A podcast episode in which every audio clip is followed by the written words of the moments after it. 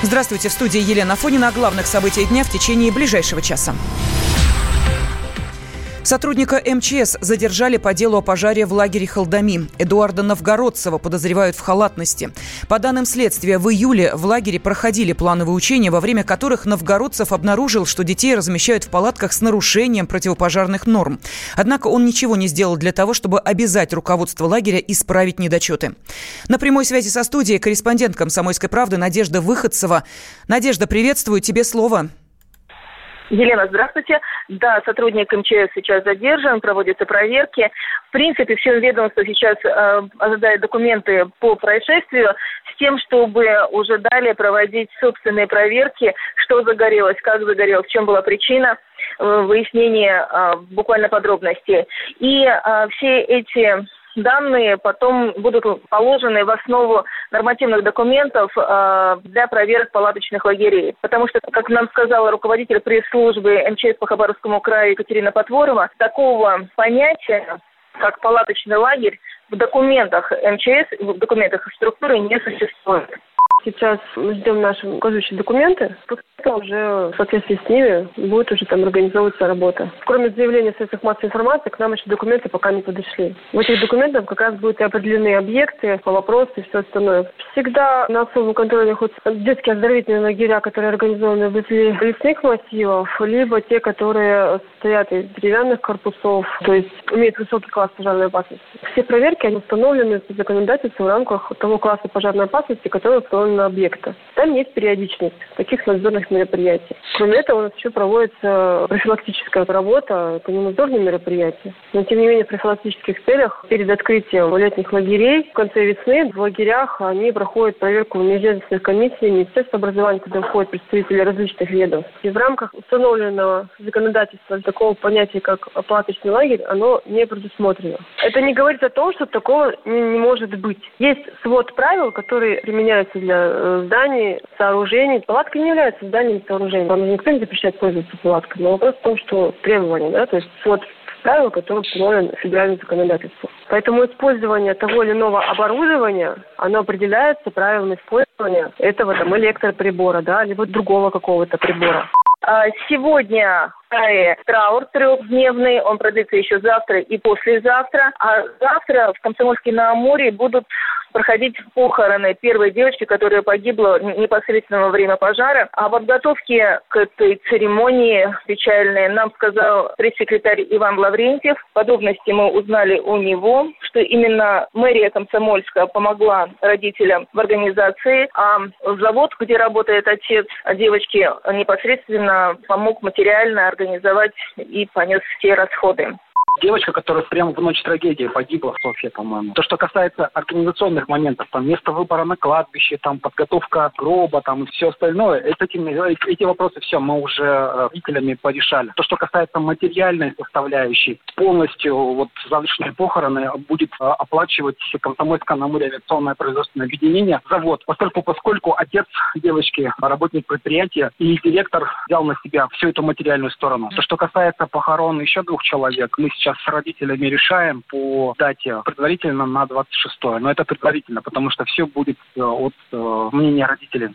Сейчас все выясняют именно Почему могло такое случиться? Выяснилось, что таких лагерей, палаточных лагерей, которые, как бы, казалось бы, нет ни в каком документах э, нормативных МЧС, такие лагеря а все-таки будут функционировать в Хабаровском крае и далее, потому что в реестре оздоровительных лагерей они присутствуют, их этим летом будет 44 в итоге. Параллельно палаточному лагерю на Халдане действовал палаточный лагерь около поселка Верхняя Эконь. И сейчас идет проверка, возможно, будет закрыто это временное учреждение детское. Разрешение у Халдани было, оказывается, но нарушение системы было в том, что у них не было упоминания о палатках. Именно об этом нам сказал Артем Красиков, пресс-секретарь Министерства образования Хабаровского края.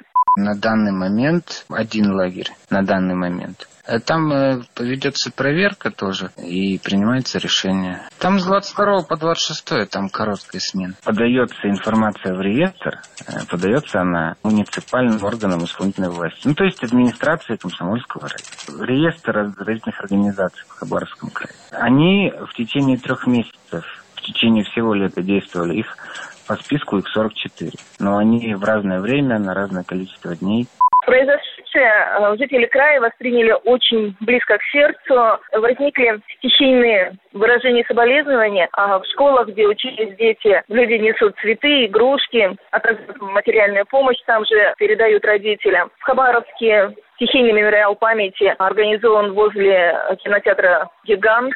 Люди хотят, чтобы было расследовано подобное дело с более тщательностью. Кто-то отмечает, что это системная ошибка, потому что отдых в детских лагерях необходим, но при этом отражают, что финансирование этой системы все меньше и меньше, все хуже и хуже. И а, для того, чтобы были соблюдены все требования и постнадзора, и Роспотребнадзора, необходимо внесение большого количества денег а, для того, чтобы все было соблюдено именно по нормам, которые существуют даже в законодательстве.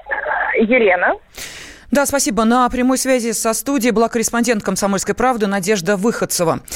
После пожара детский лагерь закроют. Как заявил глава Хабаровского края Сергей Фургал, сейчас готовятся документы, которые необходимы для остановки деятельности учреждения. Эксперт по пожарной безопасности Геннадий Трефилов считает, что трагедия в Хабаровском крае произошла из-за упущения нормативных требований относительно детских палаточных городков. Там есть э, несколько организационных моментов, только организационные требования. То есть вопросы режима, вопросы организации дежурства, вопрос, может быть, э, можно с трудом натянуть вопрос про планы эвакуации, которые, как бы ночью, не знаю, как из палатки там могут помочь чем-то, если одна дверь есть, до нее расстояние там 2-3 метра 5. Не отражены самые серьезные вопросы. Это вопросы размещения этого лагеря, возможно или нет его размещать в палатках, никак не отражен вопрос по материалам изготовления палаток, допускается или нет э, горючие ткани при изготовлении палаток. То есть это не отрегулировано. Ну и вопрос размещения палаток непосредственно по отношению друг к другу и по отношению к существующим зданиям. Ну, для примера, для любых капитальных строений существуют э, нормы размещения между домами 6, 7, 8, 9, 15 метров. Между палатками это никак нигде не отражено. По вопросу, там были моменты по источнику зажигания, то есть предполагается, что электрообогреватель или электрообогреватель. То же самое, этот вопрос никак не отрегулирован. То есть можно или нельзя использовать электрообогреватель для обогрева. У меня была информация, то есть я видел э, интервью, не интервью, комментарий, может быть, директора лагеря или еще кого-то. Там было написано такая палатка марка Памир 3 по МИР-10. И я просто поинтересовался, что это такое, посмотрел тех условия на изготовление этих палаток. Нашел в сети интернет. Там вообще нет информации, насколько она горючая, не горючая. То есть в тех условиях этот момент не отражен. Есть специальные беззащитные составы для тканей. То есть такая возможность существует. Но я таких палаток не встречал, не видел, потому как э, требований по защите материала палаток от огня не существует. Что именно произошло, в чем причина трагедии, из чего сделаны палатки, выясняет следствие. Показания дают очевидцы. С одной из них, девочкой Олей, удалось пообщаться нашему корреспонденту Марии Мишкиной. Мы разговаривали со многими детьми, которые находились в этом лагере и в первую, и вторую смену, а также в ту самую роковую третью, когда все произошло. Одна из девочек, Оля, рассказала подробности и на самом деле очень важные моменты. Оля была в одной из палаток, когда начался пожар. Она рассказала, что накануне на улице шел дождь, и когда они услышали легкий треск, им показалось, что это капли барабанят по крыше палатки. Но потом резко запахло гарью, раздались крики на улице, и Оля вместе с другими детьми стала выскакивать на улицу. И тогда уже стало ясно, что случилась беда. На улице бегали вожатые, бегали работники лагеря и выскакивали с палаток дети. На самом деле, очень многие ребята повели себя как настоящие герои, потому что они не только спасались, но и спасали других. Оля вместе с девочками тоже бежала и заскакивала в палатки для того, чтобы разбудить тех, кто еще не проснулся. Ведь все это случилось глубокой ночью. Возможно, благодаря этому большего числа жертв удалось избежать. Оля рассказала нам, что те самые тепловые пушки, наличие которых пытается опровергнуть администрация лагеря, стояли в каждой комнате. Более того, на каждой из тепловых пушек э, всегда по вечерам сушились вещи, поскольку больше детям сушить их было негде. Полное вранье. Вот буквально так Оля сказала о том, что их не было, либо на них не было вещей. Эта девочка отдыхала в лагере и в прошлом году. Она рассказала, что палаток тогда было намного меньше. А но в этом, видимо, чтобы заработать еще больше, их количество, если не удвоили, то очень серьезно увеличили, и они стояли очень на близком расстоянии друг от друга. Именно поэтому поэтому огонь перекидывался с палатки на палатку, и весь лагерь был уничтожен пламенем буквально за 10 минут. Ну и что касается очага пожара, а, в той палатке, где все началось, жили маленькие девочки. Они не могли догадаться, что не стоит сушить вещи абсолютно, и там как раз э, было наибольшее количество влажных вещей всегда. Возможно, это тоже стало причиной беды. Мария Мишкина, «Комсомольская правда».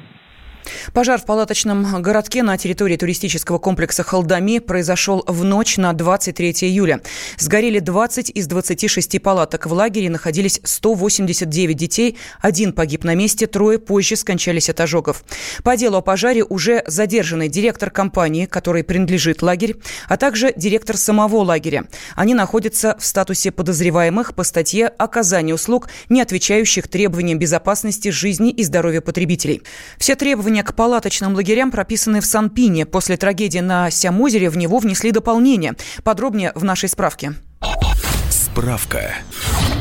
Палаточный лагерь принимают детей только после 10 лет. Воспитанники не могут готовить еду или заниматься раздачей пищи. Заставлять детей готовить в тайге на костре противозаконно.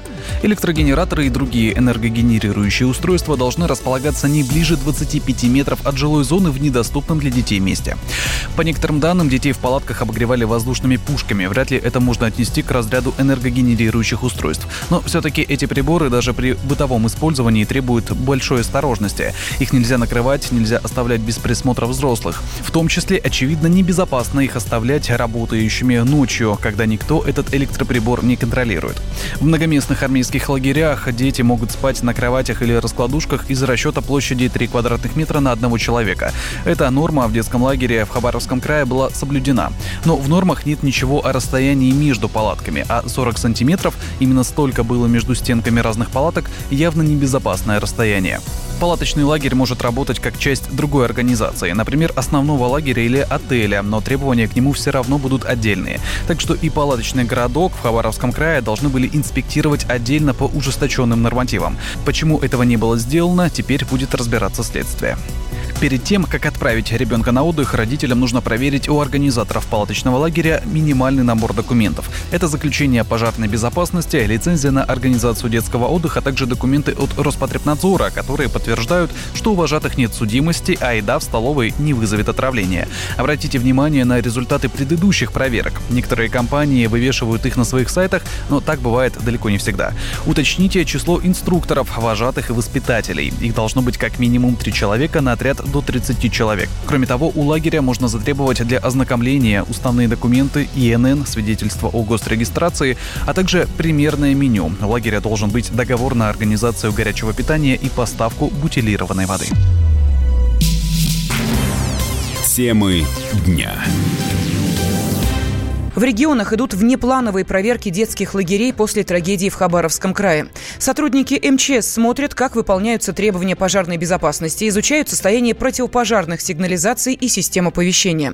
В Российском союзе туриндустрии опасаются массового закрытия баз отдыха. Власти в очередной раз закрутят гайки всему сегменту, который и так испытывает серьезные трудности, считает вице-президент организации Ольга Санаева ну, будет еще меньше детских лагерей. По туриндустрии уже, наверное, ничего не ударит. Я думаю, что скорее по родителям ударит. Туриндустрии-то уже почти не осталось таковой, потому что все, что можно, уже закрыто. У нас очень мало лагерей, очень мало палаточных лагерей. Нет, как бы с одной стороны все понятно, это, это, это правильно, что безопасность и еще раз безопасность. Но у нас логика какая должна быть безопасность. Не отписка на бумаге, а реальная помощь тем людям, которые открывают лагеря. И если уж проверка, то она проверка с помощью. Потому что написать собрать денег, написать э, миллион там замечаний – это одна история, да, а помочь выполнить эти замечания – это другая история. Важно, какой посыл, да, что хотим сделать. Мы хотим еще в большей степени закрыть лагеря, а чаще всего это этим оборачивается. Или мы хотим все-таки как можно больше открыть безопасных лагерей. Потому что родители это все равно втиснут то, что ему лето голова болит о том, куда ребенка деть. И никто не смотрит на ту статистику, когда э, дети, остающиеся дома, погибают в разы с нулями раз больше, нежели дети, которые которые участвуют в каком-то организованном отдыхе и туризме. Ну, это статистика. Ну, как-то немножко прислушиваться, наверное, все-таки к экспертному сообществу. Да, там уж миллион раз все написали, выяснили. Все-таки э, сделать действительно законотворчество логичным, целесообразным, чтобы это вело к реальной безопасности. И любой случай, вот любой вот такой случай, они все равно будут. Вот какие бы мы соломки не подстелили, все равно всегда тщательно исследовать, обязательно, обязательно рассматривать это внутри туриндустрии с теми людьми,